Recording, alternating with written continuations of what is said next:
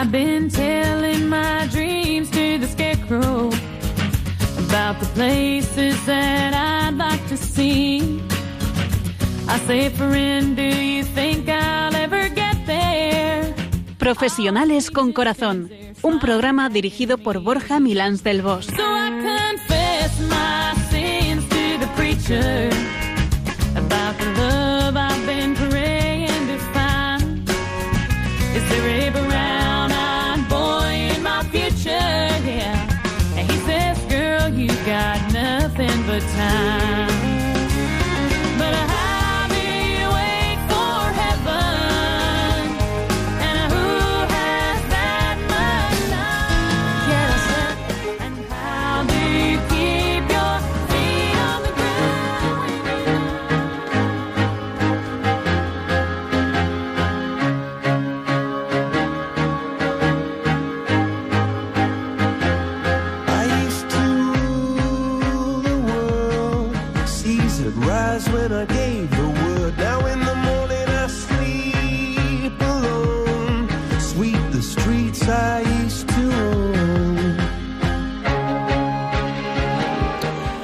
Muy buenas tardes, nos dé Dios en esta calentita y atascada tarde de viernes. Tengo que pediros perdón porque el tráfico en Madrid es terrible. La carretera de la, Coruña, las salidas están colapsando todas las vías principales. Yo creo que está media España yendo hacia el camino de Santiago, porque si no, no lo entiendo. Bueno, a las puertas de celebrar la festividad de la Virgen del Carmen, patrona de los pescadores en tantos lugares de España, y también, bueno, muy próximos estos días a la de nuestro patrón, Santiago Apóstol. Hoy no nos acompaña Borja, que está disfrutando de unos días de playa con su familia, ni Nacho, que no para de viajar por cuestiones de trabajo. Pero nos acompaña Ana González, una vieja amiga del programa que ha sido nuestra invitada en alguna ocasión y que no ha tenido duda en regresar a nuestros micrófonos. Bienvenida, Ana. Muchas gracias y muy buenas tardes a todos. Pues sí, Piluca, tengo que reconocer que de verdad me hace mucha ilusión volver a Profesionales con Corazón, a este programa que nos recuerda a todos, a mí la primera, que tenemos que cumplir con una misión trascendente en nuestro trabajo, aunque a veces no nos demos cuenta de ello que es posible vivir virtudes en la oficina, en la fábrica, desde un camión y hacer de nuestro trabajo un lugar más humano y mejor. Efectivamente, Ana. No siempre es fácil, pero es posible. Ana, ¿y de qué tema vamos a hablar hoy? El tema de hoy es la compasión, algo que a veces sentimos que nos surge de una forma espontánea. Otras veces nuestros corazones están duros y no lo hacen, pero sin embargo es muy necesaria. Pues adelante, metemos motores y arrancamos con el programa de hoy.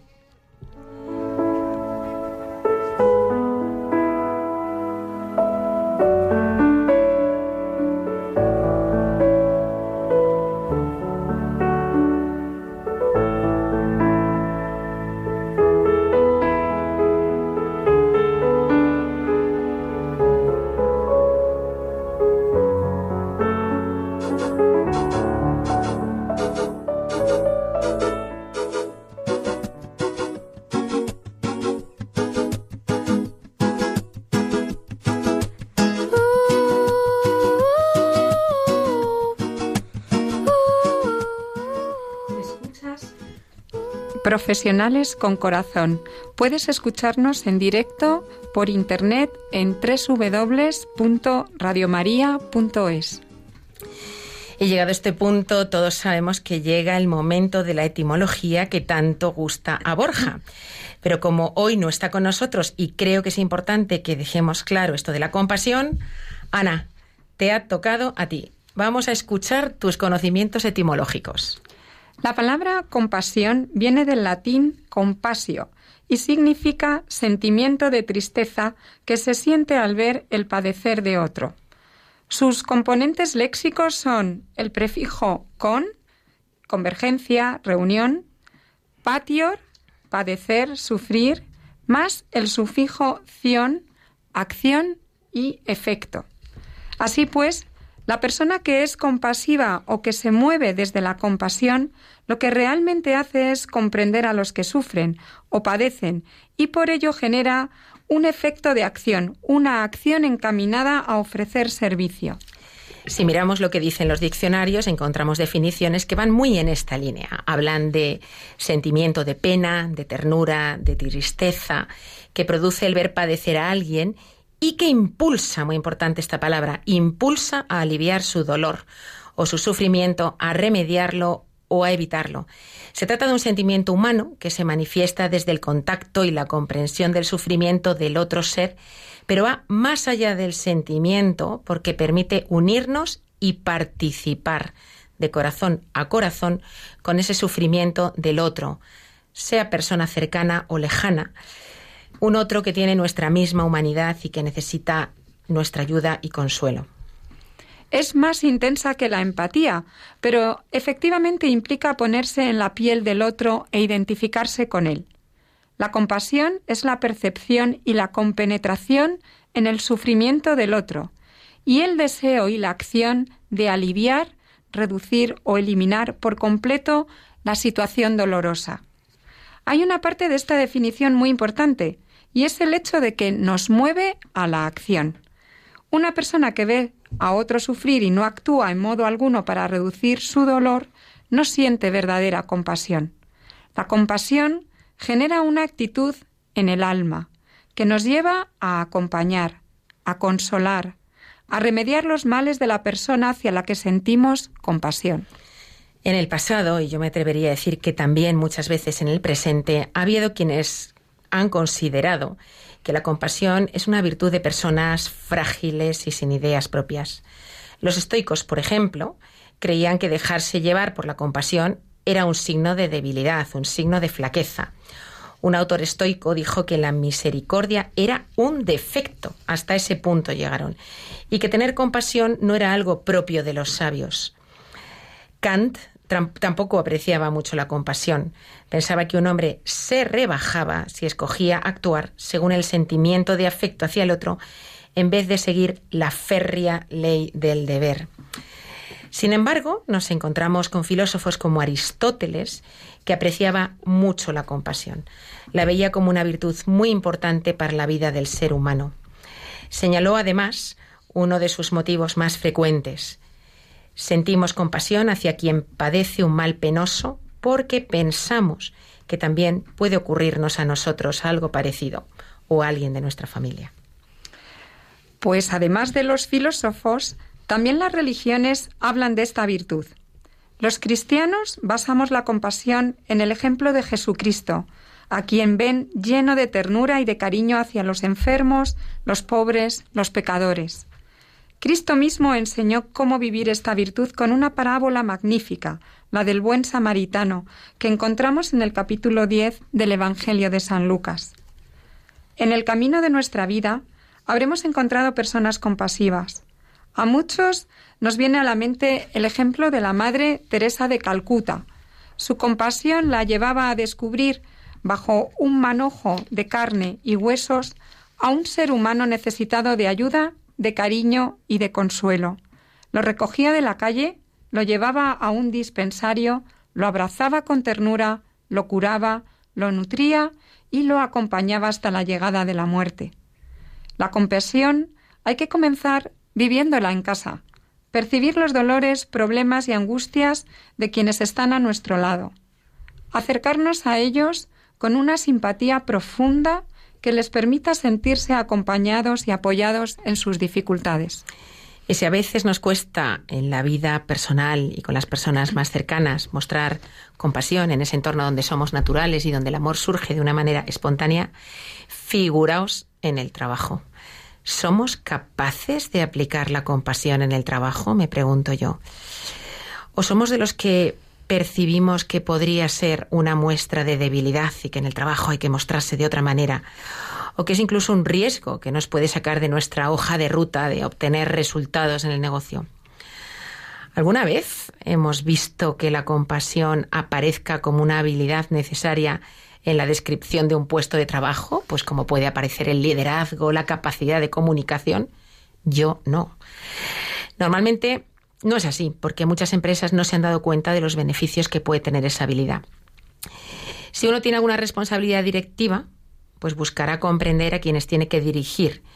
Si uno es empleado, tratará a sus compañeros no solo con respeto, sino con una intuición fina que sabe percibir si tienen necesidad de algo y si lo identifica, trata de ayudar. Puede ser tan simple como asumir que los otros tienen buenas intenciones, incluso cuando una situación, por la razón que sea, no sale como estaba prevista, en lugar de entrar en esas dinámicas que se dan muchas veces en el trabajo, ¿no? Que es culpabilizar a otros o confrontar, ¿eh? que no sea yo el responsable. A pesar de las numerosas tensiones y errores que a menudo surgen en el trabajo, la mayoría de las personas tenemos que pensar que actúan de buena fe. Y la compasión ante los errores de los demás y ante los nuestros mismos genera solidaridad y apoyo mutuo. La realidad es que en el trabajo se busca el reconocimiento en forma de obtención de crédito. Cuando por alguna razón no se nos da ese crédito, tendemos a culpabilizar a otros, en vez de practicar la autocompasión, es decir, la autorreflexión, la propia responsabilidad y aceptación de nuestras imperfecciones. Ser compasivo significa no solo darse cuenta de que el otro es vulnerable, sino también uno mismo. Darse cuenta de que ninguno somos perfectos. En un mundo en el que a menudo nos centramos en la perfección y el reconocimiento, la vulnerabilidad pocas veces se entiende a través de sentimientos de culpa, humillación vergüenza. Fíjate, Ana, yo dices ahora que ninguno somos perfectos. Yo muchas veces en el trabajo eh, con respecto a quienes siento más compasión es personas que yo veo que están en posiciones de mucho poder, de mucha capacidad de influencia, de gran impacto en la empresa o en el negocio y que te das cuenta que en el fondo son pobres personas y que tienen grandes carencias en otros aspectos de su vida personal, ¿no? Y a lo mejor en el trabajo van de fuertes, van de poderosos, van de tal, y, y, están a lo mejor ocultando o no está siendo visible, ¿no? Otras situaciones que tiene en su vida. A mí es curioso, pero, pero es verdad que son las personas que normalmente en mis entornos de trabajo me han hecho despertar mayores niveles de compasión.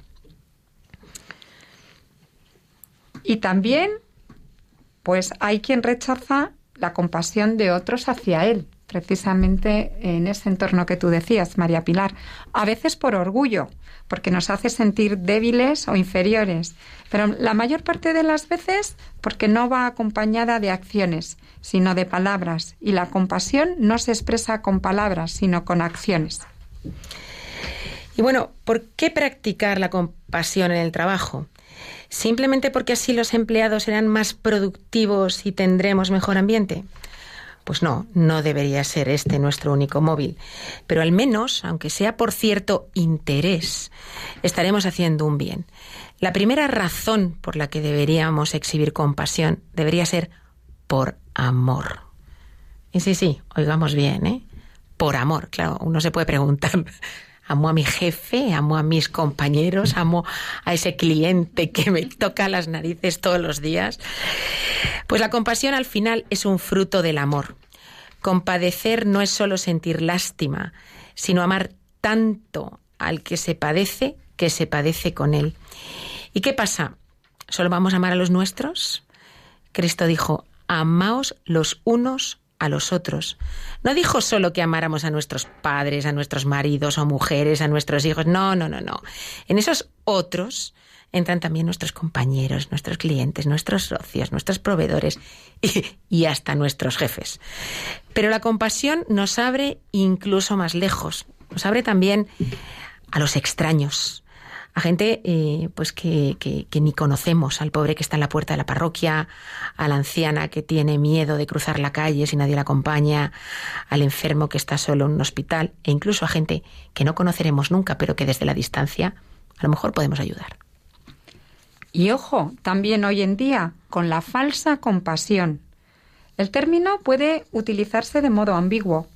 Actualmente se invoca la compasión para justificar un aborto, la eutanasia u otras cuestiones. Se argumenta compasión por el niño con malformación o el enfermo que tendrán una vida que no merece ser vivida, o compasión por la familia que podría tener una carga insoportable si no se acaba con esa vida. No es compasión la impaciencia por librarse lo antes posible de un problema. Esa compasión no es propiamente compasión, es tan solo un apartar instintivamente el dolor ajeno. La otra, la verdadera compasión, está decidida a resistir, a ser paciente, a sufrir y a hacer sufrir si es necesario para ayudar de verdad a las personas. También de forma errónea podríamos aludir a la compasión en situaciones en las que decidimos no incomodar a otros, no sacarles de su error, no exigirles, dejarles cerrar los ojos a la realidad. Bueno, lo hacemos por compasión, para que no lo pasen mal, para que no sufra. Pero vivir responsablemente a veces exige incomodar a otros. Por ejemplo, educar. Educar es muy incómodo. Formar supone siempre una cierta constricción, supone contrariar en ocasiones al otro. Claro, por compasión no hacerlo sería terrible. Y es cierto que debemos ser flexibles, pero ceder a esta también falsa compasión en realidad es hacer daño. Un daño que quizá a primera vista no parece tal, pero que tarde o temprano vuelve con terquedad y más crecido, más real y menos evitable. Piluca, ¿te parece si miramos qué dice la Biblia acerca de la compasión? ¿Nos dice, habla de la compasión? Habla. Las palabras en hebreo y griego que se traducen como compasión en la Biblia significan tener misericordia, sentir compasión y tener piedad. Sabemos que según la Biblia Dios es misericordioso y clemente, lento para la ira, grande en misericordia y verdad. Como todos los atributos de Dios, su compasión es infinita y eterna. Sus misericordias nunca decaen, son nuevas cada mañana. Lamentaciones del 3 al 22 y 23. Jesucristo el Hijo de Dios ejemplifica todos los atributos del Padre, incluyendo su compasión. Cuando Jesús vio a sus amigos llorando en la tumba de Lázaro, sintió compasión y lloró junto a ellos. Juan 11, 33-35. Movido a compasión por el sufrimiento de los demás, Jesús sanaba a las multitudes que se acercaban a él. Cuando vio las multitudes como ovejas sin pastor, su compasión lo llevó a enseñarles las cosas que los falsos pastores de Israel habían abandonado. Los sacerdotes y los escribas eran orgullosos y corruptos, habían menospreciado y descuidado a la gente del común. Sin embargo, Jesús tuvo compasión de ellos y les enseñó y los amó. Es impresionante la cantidad de referencias a la compasión que hay, empezando por Jesucristo, que es el primero que, siendo perfecto, que nosotros no lo somos, por lo cual debíamos de ser todavía más compasivos, resulta que Él no, partiendo de ser Dios, era compasivo con nosotros y, y era compasivo incluso con aquellos que veía que no lo eran con los demás. Muchísimas, muchísimas referencias. Cuando le preguntaron a Jesús cuál era el mayor mandamiento, respondió, amar a Dios con todo nuestro corazón, alma y mente. Pero agregó que el segundo mandamiento es semejante a este. Amarás al prójimo como a ti mismo. Es lo que decíamos antes, que al final la compasión es amar. El fariseo le había preguntado cuál era el gran mandamiento de Dios y Jesús le proporcionó dos. Amar a nuestro prójimo como a nosotros mismos es el resultado natural de nuestra amorosa devoción hacia Dios. El hombre, originalmente creado a imagen de Dios, está llamado a ejemplificar las características de Dios, incluyendo la compasión. De esto se deduce que, como leemos en Juan, si alguno dice yo amo a Dios y aborrece a su hermano, es mentiroso. Pues el que no ama a su hermano, a quien ha visto, ¿cómo puede amar a Dios, a quien no ha visto? La Biblia es clara en cuanto a que la compasión es un atributo tanto de Dios como de su pueblo. Y cuando el ciego se da cuenta de que Jesús está cerca y comienza a gritar, Jesús, Hijo de David, ten compasión de mí. Jesús actúa. Que broten también esas palabras en nuestro corazón. Nosotros también necesitamos compasión. Tengamos la humildad de pedir ayuda, a Dios como Padre y a quienes nos rodean. solos no podemos. Llevemos también a la oración nuestra petición de compasión y confiemos.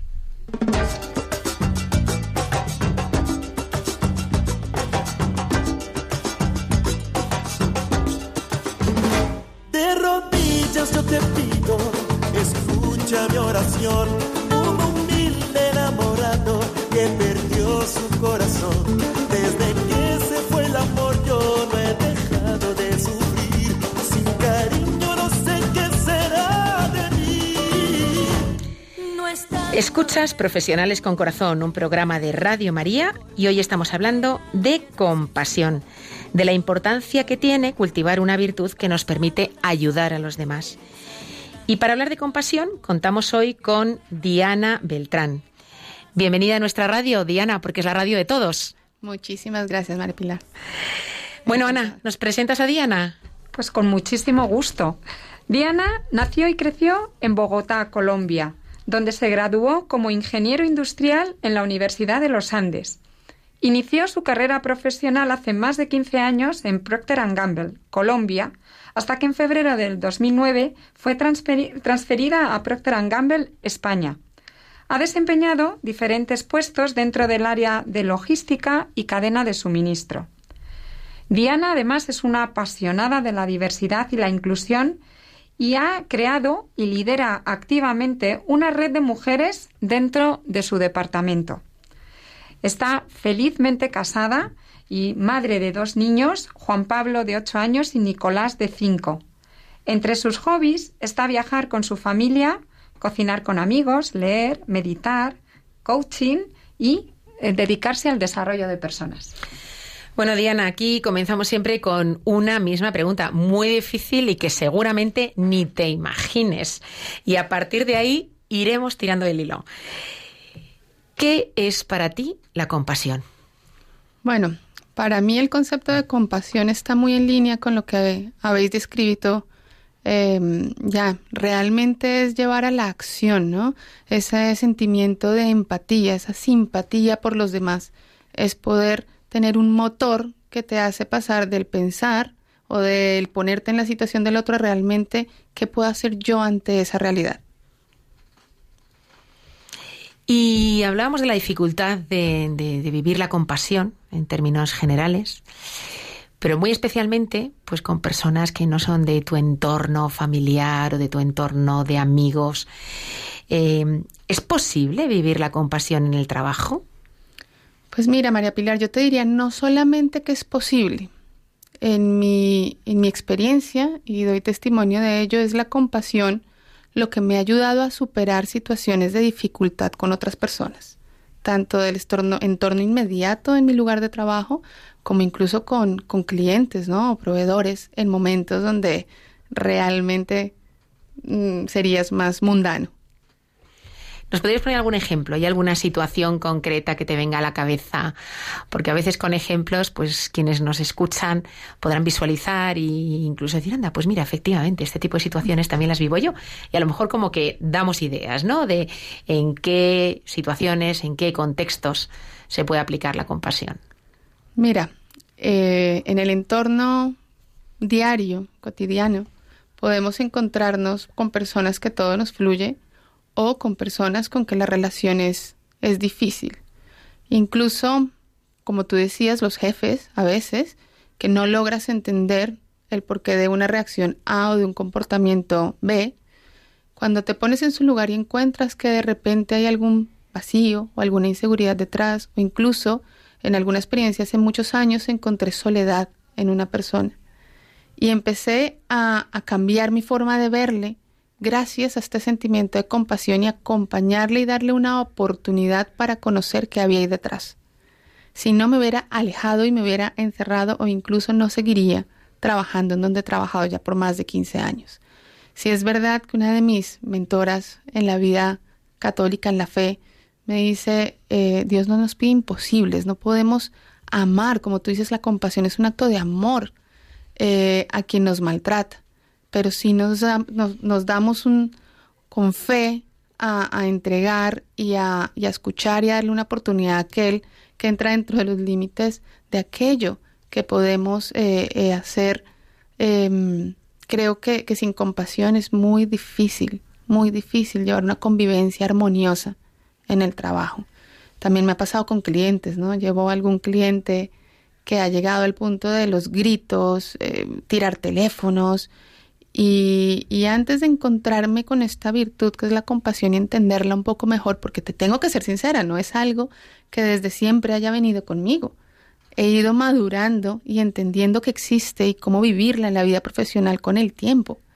Y, y veo y comparo lo que es la situación vivida antes de traer esta virtud al lugar de trabajo eh, y ahora y cómo me ha ayudado a ponerme en el lugar de este señor que está a punta de gritos al otro lado del teléfono para no entrar en ese juego, para no para no ponerme a ese nivel y todo lo contrario, llegar a un punto donde esta persona me dijera, Diana, contigo yo ya no puedo gritar.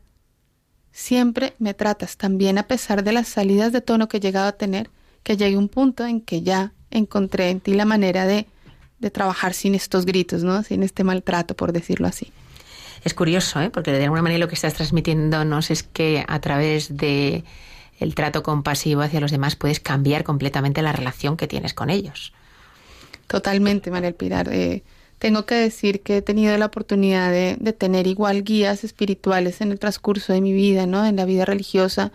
E incluso en España, en Procter, mi mentora, eh, me guía también desde ese corazón religioso y en la fe de Dios. Y alguna vez me decía, bueno, pues si esta persona está siendo difícil, de repente hay algo en su corazón que no anda bien. Vamos a, intentar darle una oportunidad, incluso yo le voy a ayudar. Y conectar a estas dos personas sirvió también para, para vivirlo desde otra perspectiva y me dio mucha paz. Me sentí que en vez de victimizarme y quedarme en una situación de pobrecita yo que me ha sucedido esta situación, di un paso a cómo puedo entender mejor a esta persona, pero ir más allá. ¿Cómo puedo realmente ayudar a esta persona que acaba de llegar nueva a la compañía a entender mejor cómo funcionamos y hacer que su vida también sea mejor y que después lo haga mejor con otros? Fíjate, que hay muchas cosas muy interesantes, ¿no? Dentro de lo que, lo que estás compartiendo con nosotros. Eh, porque, por ejemplo, hace, hace unos minutos, ¿no? Pues nos hablabas de, de, un caso de una persona que descubriste pues que había mucha soledad, ¿no? Eh, pues un poco tratando de investigar en el porqué de sus reacciones y, inadecuadas, ¿no? Y a veces es verdad que es difícil amar a quien, a quien no se conoce, ¿no? Entonces a lo mejor tenemos que dar un paso en el conocimiento de las personas y la tendencia natural seguramente es alejarte Totalmente. de aquel con quien no tienes una buena relación, de aquel eh, de quien recibes un trato inadecuado, ¿no? O sea, la tendencia espontánea sería pongo un poco de distancia, ¿no? Cuanto menos tenga que relacionarme con esta persona, mejor. Y a lo mejor lo que necesitas es dar un paso en el sentido contrario, ¿no? De voy a intentar acercarme. Voy a intentar acercarme y me voy a intentar acercar desde el amor, desde la escucha, desde el conocerle personalmente. Mira, yo me pregunto muchas veces qué puede salir mal si yo lo hago desde el amor. Y esa pregunta me ayuda mucho.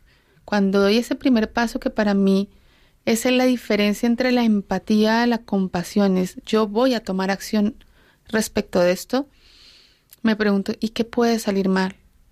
¿Me entiendes? Y eso me da la fuerza para, para ir con paz. Estoy haciendo algo desde el amor, no desde una búsqueda egocéntrica de encontrar la razón o que me dé la razón nadie, no, sino de encontrar conocer que hay detrás de esa persona con quien algo no está saliendo bien o me he sentido eh, maltratada en algún momento, ¿no?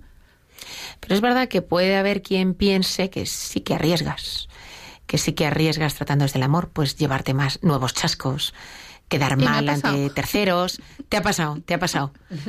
Pero se sobrevive. Se sobrevive totalmente, María Pilar. Y aún así, repites. Con buena sí. conciencia se sobrevive. Mira, yo digo, si lo haces desde el corazón y desde la humildad también, porque yo creo que, que para ser realmente compasivo hay que vivir también desde la humildad. Si no, el ego siempre va a estar ahí diciendo tienes que salir sacando pecho, ¿no? Y no puedes quedar como menos. O incluso tú lo nombraste, a veces en el ambiente laboral se puede percibir como debilidad. Y eso a mí me generaba inseguridad de traer estas virtudes eh, de la fe al ambiente laboral. Eh, y sin embargo, pues la vida me ha ido mostrando en estos 15 años que si eres auténtico a tus creencias y lo haces no desde el ego, sino desde el amor, incluso cuando tienes equipo reportándote, ¿no? Y tienes que dar incluso una mala noticia. En algún momento me vi eh, tomando la decisión ante una persona que tenía un contrato, uh, un periodo de prueba, y yo tenía que tomar la decisión de si esta persona continuaba o no en la compañía. Y yo veía que no era la persona que tenía, que le podía ir bien en otra cosa, pero realmente no era lo que estábamos buscando, no lo estaba haciendo bien. Mira, yo me encontré ante un punto de, ver eh, a esta persona que no tenía como esa conciencia, ¿no? De que le faltaba mejorar eh, y orando, orando desde la humildad diciendo, bueno, ¿cómo voy a comunicar esto y cómo ayudarle a pasar este mal trago? Pero ¿y si Jesús se me parara enfrente y me se pusiera de pie enfrente mío y me, y me pidiera rendir cuentas, ¿no? Y me dijera, bueno, y lo estás haciendo desde el ego, desde la verdadera compasión de que tal vez le haces un favor a este chico, porque de pronto va a ser mucho más feliz y exitoso en otro lado. Y así ha sido, pasados 10 años. Eh, pues yo cerraba los ojos y oraba y diría, si tengo que darte a ti la, o sea, explicaciones, me siento en paz y siento que esta es la acción incluso compasiva, porque creo que aquí va a sufrir y va a seguir sufriendo muchísimo yendo contra marcha. Es una reflexión interesante esta, ¿no? Eh, que a veces se puede pensar que el actuar con compasión en el trabajo puede evitar que tomes las decisiones que el negocio requiere que la empresa requiere. ¿no? Eh, en ciertas ocasiones podría ser así, pero es que a lo mejor no hay una única vía, a lo mejor hay varias vías posibles. Y en otras ocasiones a lo mejor aún así tienes que tomar una decisión dura, difícil, como esta que tú estás, estás comentando, pero a lo mejor efectivamente mm, puedes también primero estar haciendo un favor a esa persona porque esa persona puedas ver pues que a lo mejor no va a ser feliz en ese contexto, no va a desarrollarse suficientemente y a lo mejor no es del todo correcto el pensar que el bien mayor eh, que hay que proteger es, es, el trabajo en ese momento, ¿no? El, preservar ese trabajo. Y a lo mejor gracias a, entre comillas, ese pequeño empujón, eh, sabiendo que es una persona pues empleable, eh, ha encontrado un trabajo que encaja mucho mejor con su forma de ser, con sus capacidades, con sus habilidades, ¿no? Y, pero es verdad que, claro, tampoco debemos utilizarlo a la inversa, ¿no? De decir, bueno, ahora ya vamos a justificar cualquier, cualquier acción bestia que tomemos, ¿eh? Eh, diciendo, no, es que seguro que le hacemos un favor. O sea, verdaderamente pensemos, reflexionemos, valoremos las cosas. Y luego yo siempre digo que una cosa es el qué y otra cosa es el cómo. O sea, que a veces tienes que tomar decisiones difíciles, el qué, pero luego hay muchas maneras diferentes de ejecutarlas, hay muchas maneras diferentes de comunicar determinadas decisiones, de acompañar a la persona en ese proceso, de ayudarla. Yo una de las situaciones más satisfactorias que recuerdo en mi, en mi vida profesional eh, han sido situaciones en las que a lo mejor a una persona se le ha comunicado que era despedido. Y bueno, pues le hemos acompañado, yo considero que bien en ese proceso y ha vuelto después a dar las gracias. Yo decía, ¿cómo puede ser? que una persona a quien despides venga a dar las gracias. Y bueno, han venido a dar las gracias pues porque efectivamente han sentido ese apoyo incluso en esa decisión difícil y se les ha ayudado a reorientar su vida profesional de alguna manera. Y luego es verdad que cuando estás en el túnel parece que no hay luz, ¿no? Pero acaba saliendo, acaba saliendo. De acuerdo, así es. Hemos mencionado también el concepto de la autocompasión y a mí me gustaría preguntarle a Diana, ¿cómo lo vives en el trabajo? Mira, Ana, incluso yo te diría, me, hace gracia que me lo preguntes, porque cuando pensaba en, en cómo vivir esta virtud, decía, hombre, incluso me resulta más fácil con los demás. Incluso cuando la relación es difícil o cuando me he sentido maltratada, me resulta más fácil, porque quieras o no, en estos ambientes laborales donde, como tú decías, en algún momento la perfección, esa búsqueda de la perfección y más en este momento donde tienes tantos roles a la vez, eres madre, eres esposa, eres profesional, etcétera, y quieres llegar a todo. Em, he necesitado, tengo que serte absolutamente honesta, amigos que me han hablado desde la compasión y han tenido y han mostrado compasión conmigo que me han llevado a reflexionar y no necesariamente siendo tiernos, y, sino no, a veces dándome un empujón y haciéndome vibrar y dándome cuenta que yo me estaba equivocando porque no estaba logrando tener compasión conmigo misma. ¿no? Amigos que, que si me están oyendo sabrán a quiénes me refiero, pero, pero ahí sí que abres los ojos y dices, ¡hala! ¡Qué difícil es hacerlo contigo mismo algunas veces, ¿no? Incluso pues he buscado materiales, he, leído, he buscado cómo haces estos ejercicios de ser tu mejor amigo, ¿no? De, de realmente si esta situación la estuviera viviendo mi mejor amiga, yo qué le diría y cómo le ayudaría, ¿no? Y esa es una estrategia que tengo que decir que en, que en los últimos años me ha ayudado mucho. Es curioso porque yo creo que no sé si depende de las personas o de los momentos, pero yo creo que hay muchas ocasiones en las que es difícil, como tú dices, tener compasión hacia uno mismo. Yo creo que hay ocasiones en las que pasa lo contrario. Uno a sí mismo se lo permite todo, siempre encuentra justificaciones, ¿no? Es bueno, claro, es que es por esto, por lo otro, por lo demás allá, ¿no? Eh, sin embargo, con los otros es súper mega estricto. ¿eh? O sea que a veces nos pasa que eh, ayudamos a los demás, les permitimos el error, etcétera, y con nosotros somos muy estrictos, y otras veces ocurre lo contrario, ¿eh? Súper estrictos con los demás y con nosotros de un permisivo tremendo. Así que yo creo que ahí es importante. El balance, claro. Efectivamente, encontrar un, un, buen equilibrio. Bueno, Diana, pues agradecemos muchísimo ¿eh? que hayas venido a nuestro programa y que hayas compartido con nosotros tu experiencia tan personal. ¿eh? Y es que estoy segura que a mí me ha inspirado, pero estoy segura que ha inspirado a todos los que nos han escuchado. Muchísimas gracias a vosotras por invitarme hoy.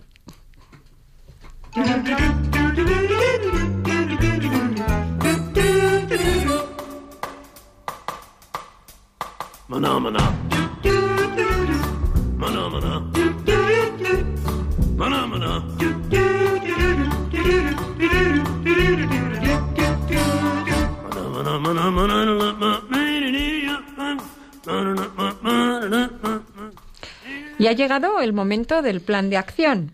¿Qué cosas podríamos recomendar para crecer en compasión? Piluca, ¿lanzamos unas cuantas? Venga, coged papel y boli que vamos a poner sobre la mesa posibles iniciativas para desarrollar la compasión en distintos ámbitos de nuestra vida o incluso para educar a nuestros hijos en ella. Empezamos, lanzo yo la primera. Si eres estudiante, ayuda a estudiar a un compañero. Si trabajas, ayuda a un compañero sobrecargado. Brinda tu amistad al que nadie quiere, al que estás solo. O, por ejemplo, visita a un familiar enfermo. Escucha pacientemente a un anciano. Si tienes hijos, enséñales a compartir sus juguetes favoritos, no solo los que ya no sirven. Trata con educación y respeto al pobre que necesita ayuda. Si haces tú mismo un poquito más de lluvia de ideas, seguro que se nos ocurrirán muchas más. Haced la prueba.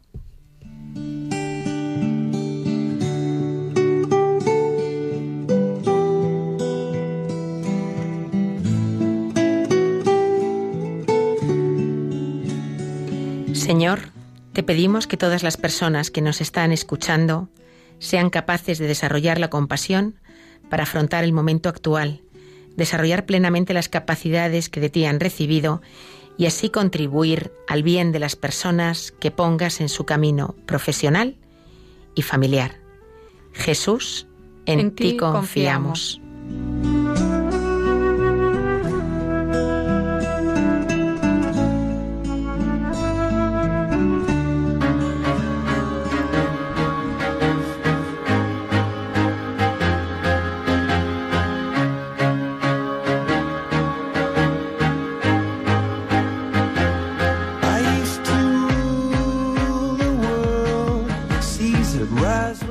Queridos amigos, terminamos aquí un nuevo programa de Profesionales con Corazón. Ya han acabado nuestros 55 minutos. Parece mentira lo rápido que pasa el tiempo. No dejemos que simplemente pase, sino que utilicémoslo como el recurso valioso que es. Diana, muchas gracias por habernos acompañado hoy. Seguro que como yo te marchas con ganas de volver. Así es, Ana, así es. Bueno, muchísimas gracias Diana por tu generosidad compartiendo tus vivencias, compartiendo lo más hondo que hay en tu corazón. En Radio María, bueno, pues lo hacemos entre todos, entre nuestros invitados, muchas veces entre la gente que nos llama. Y bueno, a todos, sed compasivos, cuanto más, mejor. Vuestras familias y compañeros de trabajo lo merecen y lo necesitan. Queridos amigos, volvemos con todos vosotros y con profesionales con corazón el próximo viernes 26 de julio de 5 a 6 de la tarde, aquí en Radio María. Hasta entonces, con especial entrega y todo vuestro corazón, rezad con intensidad por España, la tierra de María y origen de la evangelización del mundo.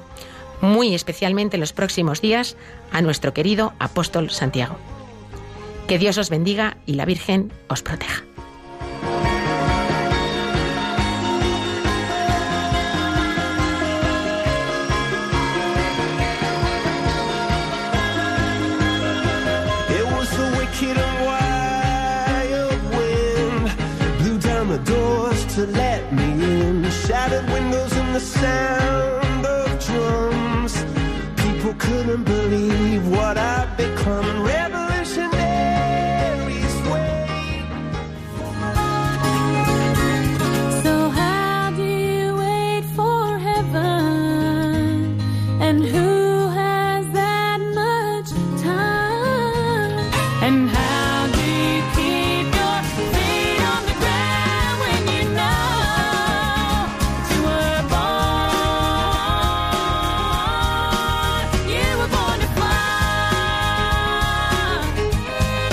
Profesionales con Corazón, un programa dirigido por Borja Milans del Bosch.